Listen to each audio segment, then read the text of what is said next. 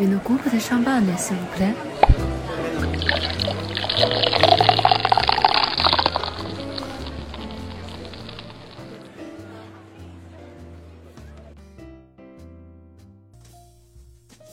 喜马拉雅的听众朋友们，大家好，这里是宾客文化，我是上海办公室的妮娜。今天我来跟大家分享历史故事：一九一一香槟区的混乱年代。一九一一年，世界上发生了什么？东方中国辛亥革命爆发，从此我们进入了一段跌宕起伏的岁月。西方奥斯曼帝国内忧外患，一战一触即发。知名作曲家及指挥家 Gustav Mahler 去世，世界名画《蒙娜丽莎》在卢浮宫被盗。这种动荡不安就像是传染病一样。散播到世界各个角落，连积极乐观的香槟区也不能幸免。这一年，香槟区又发生了什么？La Révolution v i n e h o m e 香槟果农大革命。一九一一年一月，果农们在 Damhy 和 a u t i l e c 组织了大规模骚乱，他们拦截装满卢瓦尔河谷葡萄的卡车，将其推入马恩河，又突袭造假香槟的酒庄。把其仓库中的酒和橡木桶一起推向马恩河。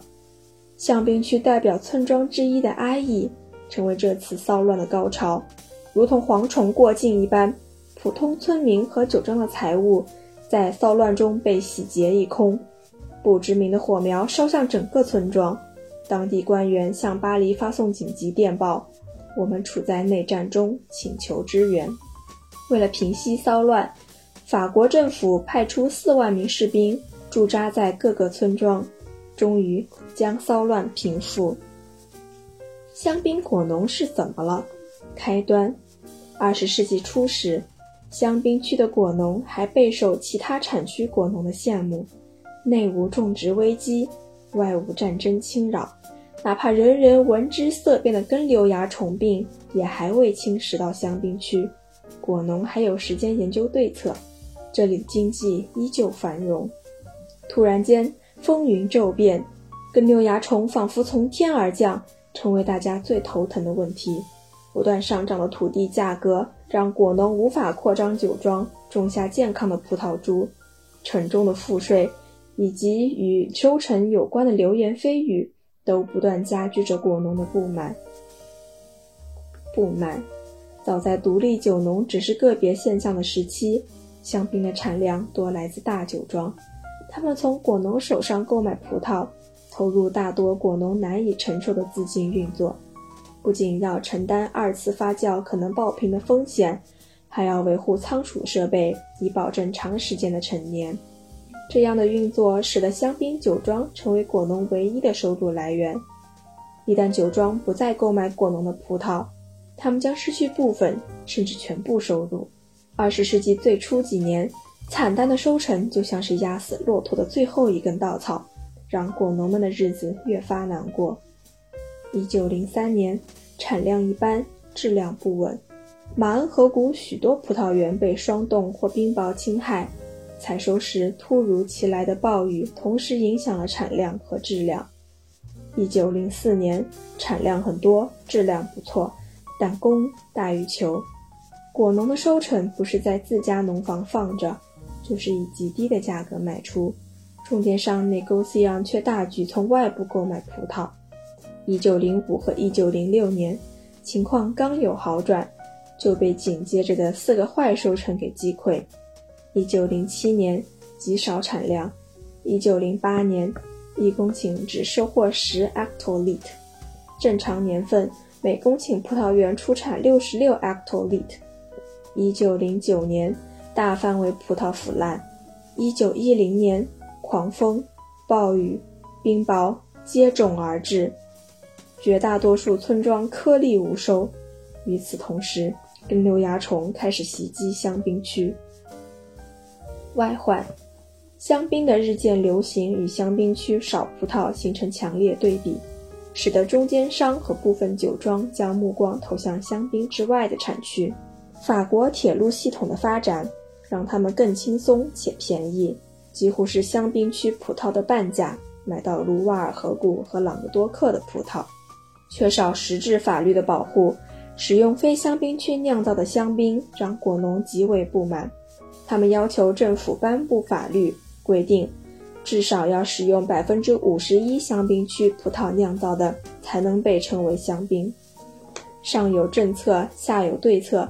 香槟酒庄希望能买到更便宜的葡萄，而果农的人数远超酒庄的数量。此时，酒庄实施供大于求的策略。他们委托中介人 g o m i s s i o n a r 跟果农谈价格，中介费与最终谈成的葡萄价格直接挂钩。在利益面前，暴力、恐吓等手段轮番上阵，更有甚者，公开索贿。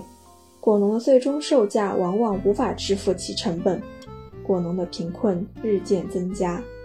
为了解决中间商和果农之间葡萄价格的冲突，这一年，香槟区确定了以村庄为单位的葡萄园分级体系，也就是我们熟知的 Le Châle des Crus，其中不包括南部的奥布地区。内忧，紧张的形势还来自香槟区内部。在一九零五年，香槟区果农游说农业部划定香槟区的生产范围，规定“香槟”一词的使用。一九零八年，政府为回应果农的要求，迅速决定了第一次法定产区的范围，认定生产香槟的葡萄只能来自马恩省和岸省的部分村庄。这个决定把香槟南部奥布地区排除在外。甚至香槟区历史上的首府图瓦也不在其中，越发加剧奥布人对此决定的不满。奥布果农联盟迅速成立。一月二十九日，一千五百名果农在巴克苏奥布举行大规模示威，市政部门也纷纷罢工。示威游行在二至三月间不断进行，果农们纷纷戴上小红帽，唱着奥布地区香槟果农的赞歌。四月九日爆发更大规模的游行，超过五千名果农从奥布各个地区来到图尔，城中的居民也纷纷走出家门加入游行。为了避免冲突进一步加剧，政府迅速妥协，给奥布地区 b a s s h a m b a n 或 s h a m b a n d e z i e n z o n 的特殊称号。这个称号最终被收录在一九一一年六月七日的法令中。继续。